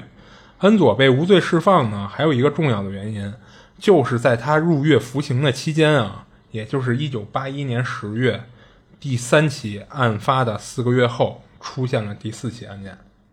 哎，不是，嗯，那会不会是那个凶手故意到那个酒吧去散去了？哎，对我当时在听这第三个案的时候，我也想过这可能性。嗯，我也认为会不会是那凶手，就是他自己干完这事儿以后，到那酒吧故意把这事儿就散出去了。哦，但是我没想清楚他故意散这事儿的动机是什么。创造不在场证明呗。比方说，他十二点半去散去了，但是他可以说我其实十点我就在那酒吧了，但是我十二点十二点半我才把这事儿说出来。那我就有不在场证明啊？那不对啊！你只能是往前弄不在场证明，你不能往后弄啊！就是什么意思呀？就是比如说，警方分析出这这俩人啊十点半死的，嗯，那你十二点半跟那儿散，那没人能证明你十点半到十二点半之间你你在酒吧里。对啊，我就说那次我十点半的时候我就在这酒吧里了。那这又不可能啊！他不可能瞬移啊，对不对？我不是。我为了伪造不在场证明啊，所以我就说我十点半的时候我就在酒吧里呢。我十十二点半的时候我才想想把这事儿分享出去。不是，那你不能光说你十点半在就在啊，就是就是如，哎，怎么说呢？就是如果警方真是怀疑到这个真凶了，就是定位到这么一人了，那他肯定能查出你是几点到的这酒吧的嘛。嗯，你酒吧其他人也能证明嘛，对吧？你不能说我说我十点半在这儿就十点半在这儿，对吧？啊，所以当时我也想过，说会不会是本身就是那凶手，他直接就给散了，嗯啊，但是我没想出来他这么散的一个目的或者动机是什么，所以更有可能是在那个警员，就是说第一个发现案发现场的报警的那个人，他在打电话的时候，或者说他打完电话就就嘴闲的，就跟酒吧别人聊天，不是 那个警察去他妈的 跟踪狂酒吧。他那警察不是不是跟踪狂，不是这个你要考虑到当时那个那个情况，他没有手机。他发现这事儿以后，他找了一个最近的地儿 去报警，赶巧了就是这个跟踪狂酒吧 啊，明白吧？我突然觉得那警察的嫌疑又大了。我我记得网上啊，好像有人就是阴谋论的说过，怀疑那警察是凶手。但是其实。就是除了怀疑一下啊，就没有什么能对得上的可疑的点。你只能说是好多案子呀，第一个发现案发现场的人就是有概率就是凶手，你只能这么说。嗯，但是从很多线索上又又不会对不上那警警察。嗯嗯，我刚才说到哪儿了？哦，就是说这个恩佐其实他除了这些。就是给他作证啊，还有这些原因给他无罪释放。还有一个重要的点，就是在他监狱服刑的时候，第四起案子就出现了。就是其实什么呀？就是从这个第三起案件开始啊，警方已经怀疑了，这不是一起一起单纯的独立案件了，而是一个连环杀手所为了。就是因为你看，从第二个案子到第三个案子，他们已经判断出是同一把枪射出来的了。嗯，那这一点，你最起码我抛开第一起案子，这二三起案子，我就会认为是一个同一个人所为了。对，啊，那这会儿恩佐又在监狱里服刑，而又发生了第四起案子，而第四起案子呢，就是经过勘查呀，也是这把枪射出的，哦，所以警方等于是这是一个铁证，就证明了这恩佐肯定就是抓错人了，于于是就给他无罪释放了，啊。行，那这第三起案子其实咱就讲讲差不多了，然后咱接着就把这个第四起案子也讲了。这起案子呢，就发生在一九八一年十月二十二号。对比前三起啊，这次凶手犯案的时间间隔一下就缩短了不少。你想，第一起是六八年，第二起是七四年，这其实是差六年的，对吧？嗯然后第三起是八一年，这又差了七四到八一，又差了七年。嗯，而这个第四起跟第三起之间只差了四个月。嗯，因为同样是八一年嘛。然后这次的受害者呢，也同样是一对情侣。这个男受害者呀叫斯蒂法诺·巴尔迪，时年二十六岁，是一工厂的工人。女受害者呢是他的未婚未婚妻，叫苏珊娜·坎比，坎比。然后时年二十四岁，是一商店的店员。二十二号这天呢，这俩人先是跟男方家里吃了顿晚饭。十点半左右啊，就吃冰激凌去了，是吧？呃，其实类似，虽然不是吃冰激凌，但是类似。十点半左右呢，就出门。这男的呀，开了一辆黑色的高尔夫，打算给这个未婚妻啊送回家。之后俩人就没再回过家了。然后案发现场呢，是在第二天早上被发现的，距离男受害者家只有两公里多点的距离。他这车呢停这地儿吧，还不是那种特偏僻、特隐蔽的地儿，就是从他们当地的那个公路那条主路下去的一条土路的岔路上开下去，也就六十米远的距离。嗯，这车当时就停在这土土路的正中间，他还不是，他还不是贴边停的。哎，对，他就停在这路的正中间，左右两侧呢都是人农民的地。就当时啊。案发现场发现的时候，这四个车门呢，同样都是紧闭，除了主驾的车门以外呢，另外三个车门还都是落锁的状态，只有主驾没有落锁。不过车门呢也是关上的，这个副驾的车窗呢是被打碎的。而这次和之前三起案呢，就是不一样的地儿是，除了女受害者被拖出车外，这个男受害者也没跟车里。男受害者呢是在车门左前方大概三米的位置被发现的，上衣呢穿着完整，裤子和鞋呢只穿了左半边，又是脱裤子脱到一半。这个女受害者呢躺在车的右后方五米的位置，当时是上半身是半裸的，这个衣服啊脱到了挂在左胳膊上，等于也没有完全脱下来呢。胸口呢有一处明显的刀伤。下身穿的是一条裙子，裙子和内裤都被割开。而这次和上一起案件一样的是，凶手都残忍的割掉了女受害者下体的一部分。但不一样的是，这一次凶手不仅仅是割掉了部分皮肤，而是连带了一部分器官。也就是说，割掉的部分就更多了。我突然有一种怀疑，嗯。他为什么连续作案突然变成这么快了？嗯，他他上一次的那个，他用那个东西去发泄，然后但是时间久了之后就坏了。哦，他想马上找一个替代的。哦，我操，你这个想法好阴暗啊！我操。嗯，我哥，你先接着接着讲，先接着讲 啊。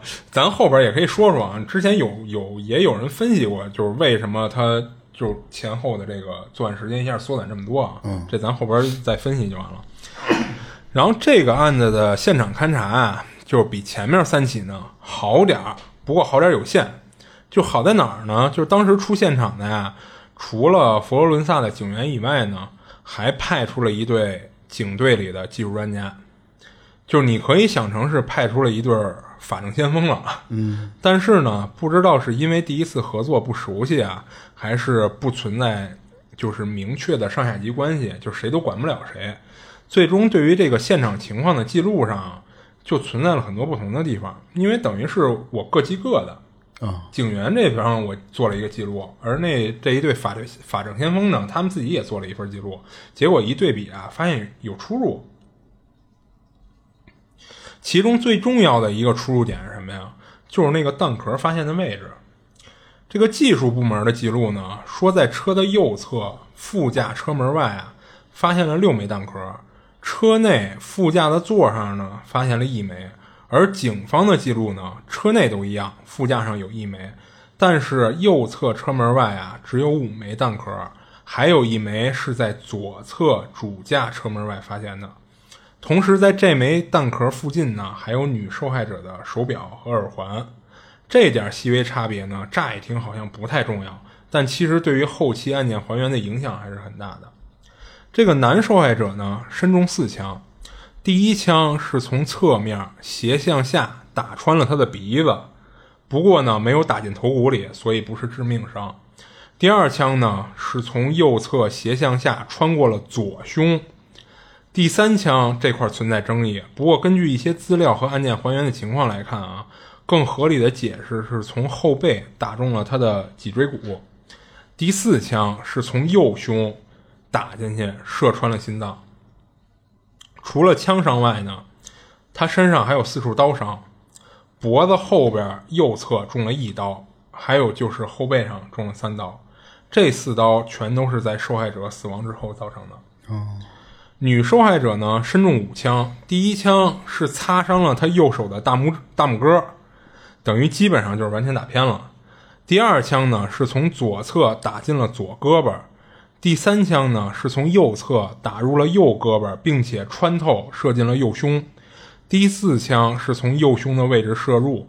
这第这第四枪呢，经过鉴定啊，是枪口怼着受害者开的枪。第五枪呢，和受害者一样，呃，不是和那个男受害者一样，都是从后背打中的脊椎。另外，除了就是咱刚才说的他下体被割掉的部分，他是这女受害者身上还有两处刀伤。是在他右肩和左胸的位置，都是死后造成的。其实这块跟上一个案子又有点不一样了，就是女受害者身上这个刀伤，嗯，这后边也有分析啊。那咱接下来就还原一下这个 案发当时情况。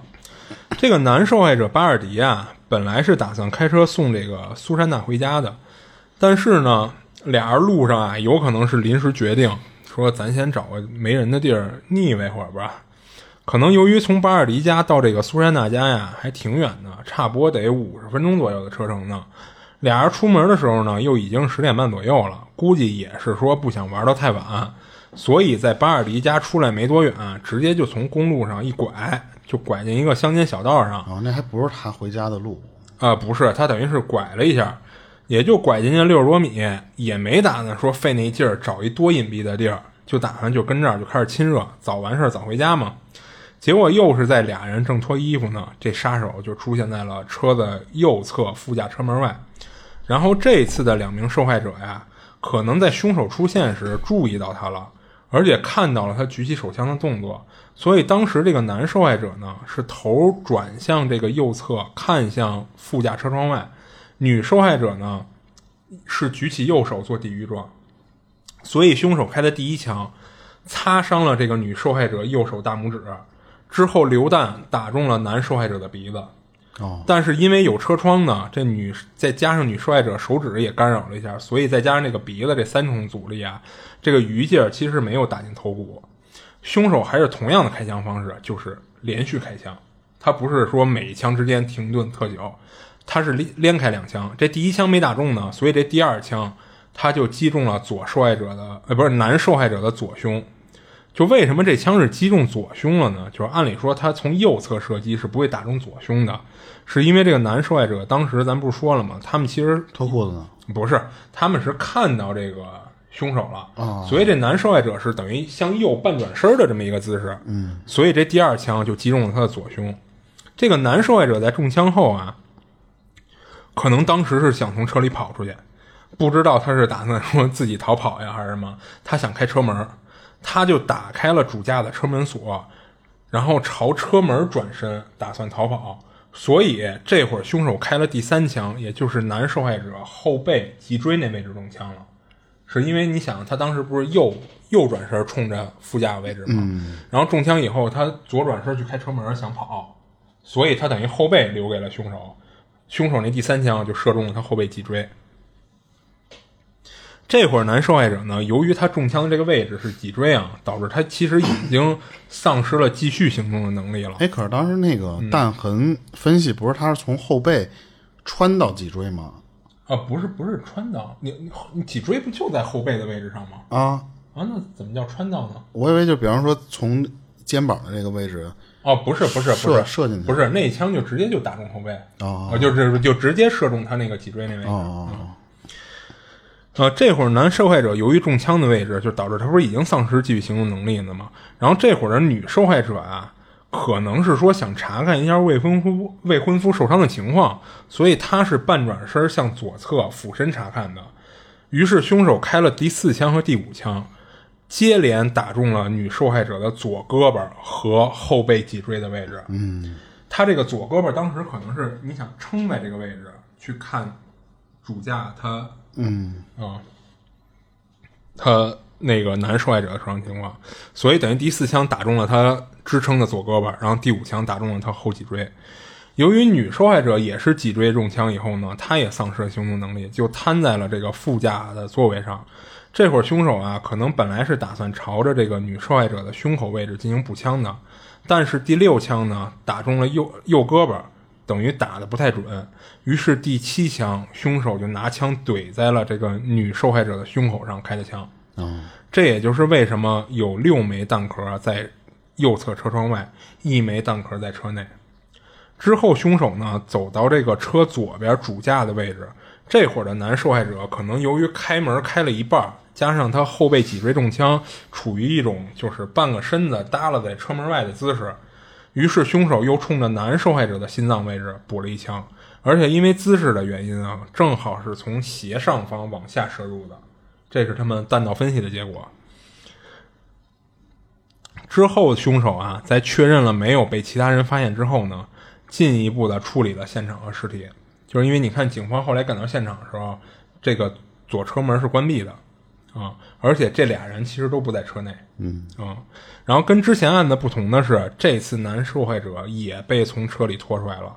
对于这一点呢，专家其实给出的一个比较合理的分析是这样的：就是这次啊，就是当时他们赶到现场的时候，发现那个车停的位置呢，副驾的车门边上正好有一棵树。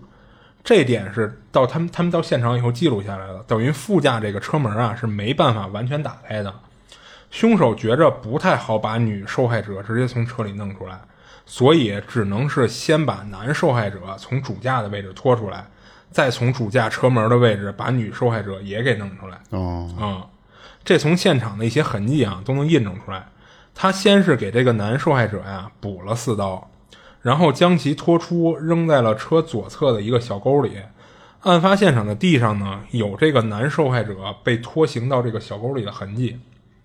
之后又用同样的方式啊，把这个把这个女受害者同样把这个，这说话说多了就有点开始跑音儿了，我操！我突然想起张家辉了。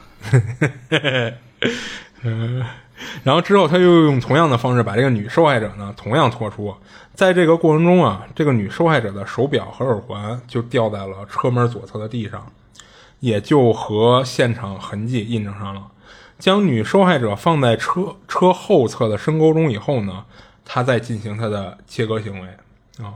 之后他再回去把车门关好，就像上一个案子一样。然后这起案件中啊，存在一个让警方和专家当时没太想明白的疑点，就是这次凶手啊对这个女受害者进行了补刀，是在左胸的位置。但是为什么说是疑点啊？就因为这个伤口的长度和深度又都不像是补刀。这伤口长二点五厘米，深只有一点五厘米。凶手补刀扎心脏一般都会捅得很深，这在男受害者身上和咱前面几起案子他那补刀行为上都能看出来。所以大家一直想明白这一次凶手犯案这种不一样的行为到底是出于什么目的。然后这一块呢，咱先卖个关子，后面后边几起案件中啊，能让大家逐渐明白，就是当时凶手在犯这第四起案的时候，为什么干了这么一事儿，其实是有迹可循的啊。然后由于这个案子的出现啊，警方也明白过来，就是刨去第一起六四年的案子，有一个人主动认罪了不谈啊，后边的三起案子就是已经很明显是一个连环杀手所为了。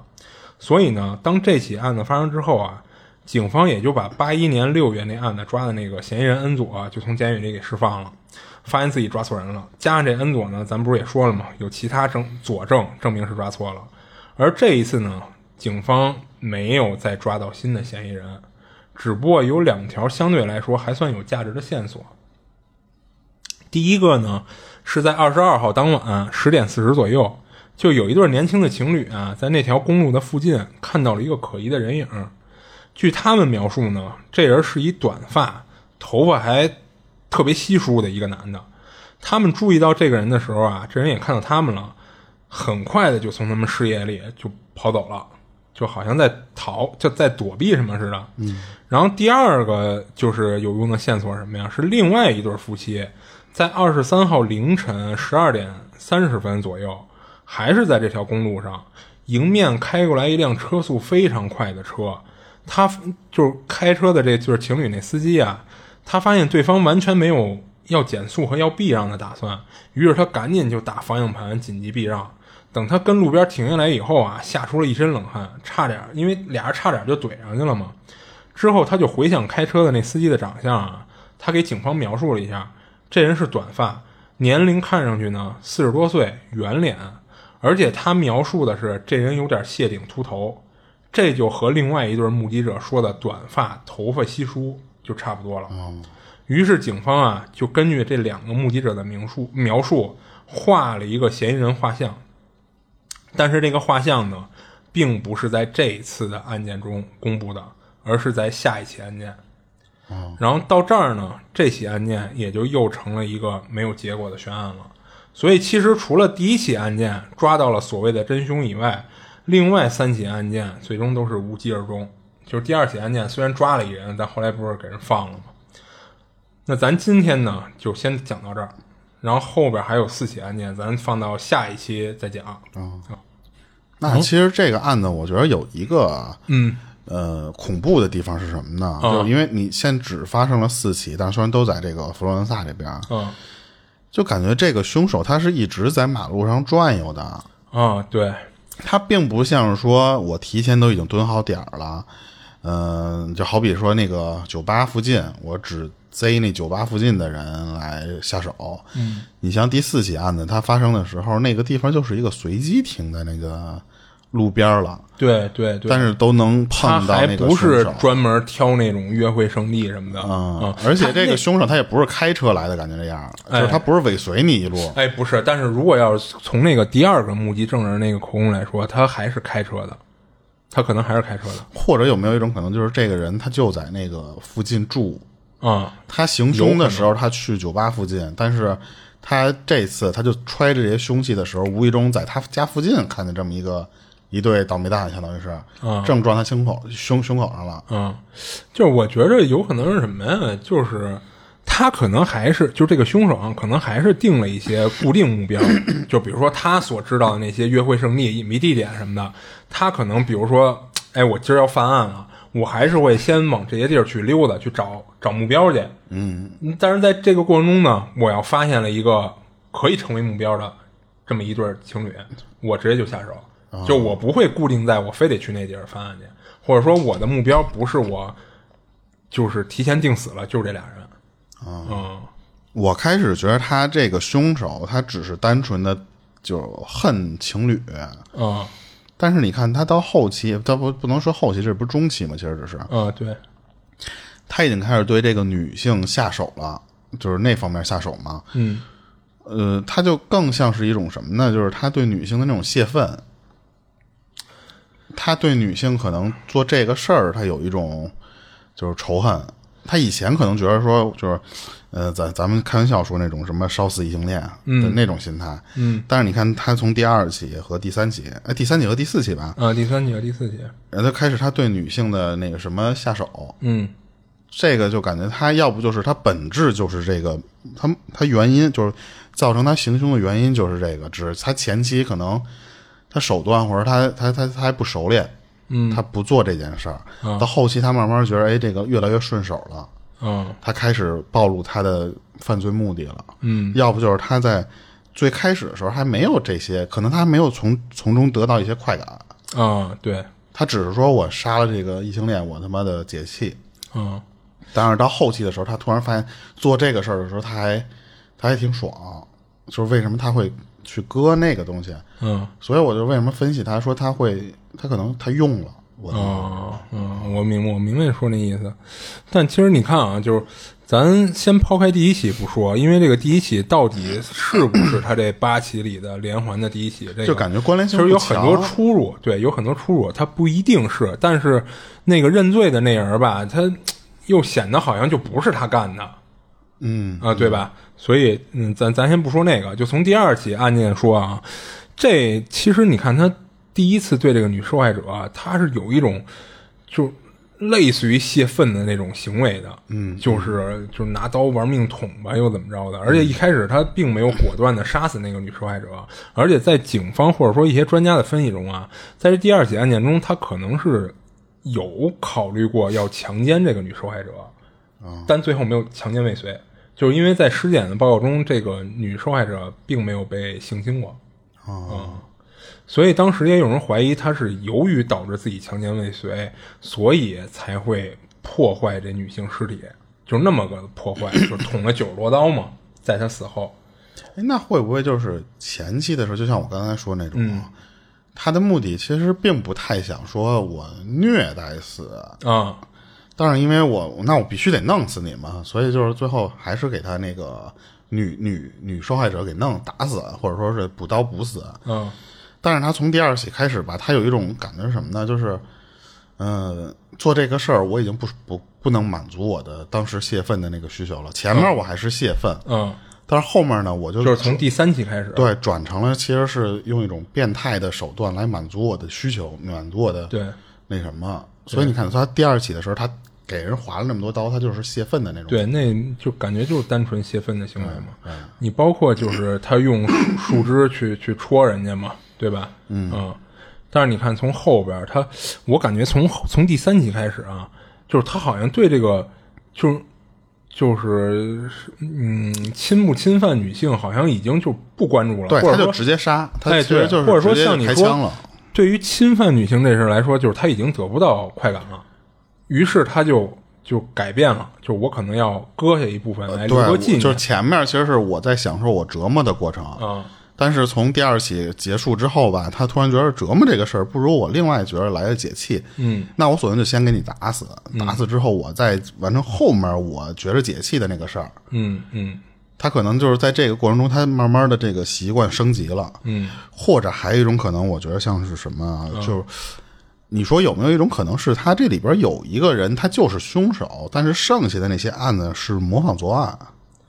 哦，你是说这里只有其其中一起案子是那凶手？因为你看，不不不，就是你看不是八起案子吗？啊，总共是很有可能在第二起、第三起的时候就已经是接触到那个真凶，或者那真凶已经停止作案了，后面再发生的那些案子还全是模仿作案。对对对，会不会有模仿作案的那种感觉？就是他的，但是有一点解释不清，就是那个枪哎，对的对型号，它一直对是对对就八起，你说都串联在一起了吗？对，如果说就是后边这几起，就是都是用不同的凶器或者说不同的枪打死的，那你还能说就是其实是存在模仿作案吗？对，但是那你又说不通，就是怎么这些模仿犯全都用同一把枪了，对吧？嗯啊、他还不是说同一型号，而是就是同一把枪，对吧？这就有点说不通了。对啊、而且当时其实有人就是也猜测啊，就是说那第一起案子呀，如果说不是这个变态杀人魔干的，就是当时被抓的那个人干的，那有可能是什么呀？是那把枪他当时不是扔在路边了吗？就被一个人路过的时候给捡起来了，而之后这个人犯下了后边所有的案子，所以让人把这第一起案子跟后边的联系。那其实等于从从第二个开始就是模仿作案了。呃不就不叫模仿了，其实，而是说就是其实这个杀人魔真正的第一起案呢是这个第二起啊啊。但是他的手法和第一起很像，哎，对对对，所以我啊说为什么说像是模仿哦我明白你说为什么说模仿了啊。那就不知道了。就是还得看你后续更新的那个后四个案件的时候，嗯，有没有更不过咱其实提前也可以剧透，就是说咱讲完这后四个案子，其实你也不知道这凶手是谁。那肯定的，要不就这案子早破了。哎，对对，这凶手到现在其实也没有抓到。就是我为什么在那个一开始介绍的时候说，前年还有受害者家属要求重新去调查这案子，嗯，就是他们其实就是想知道这凶手到底是谁。行，那这个上半部分咱们今天先到这儿。咱上期就就讲到这儿对吧。，然后到时候我们再更把下面那一部分给更完了，然嗯后那个先分上上下期一块儿发出来。都是什么一块儿发出来？就是上下期这么这么来发。嗯，对，嗯，对。行那这上期的部分咱们先到这里。行，这里是二七物语，我是主播豆椒，我是老猫，下期见。下期见。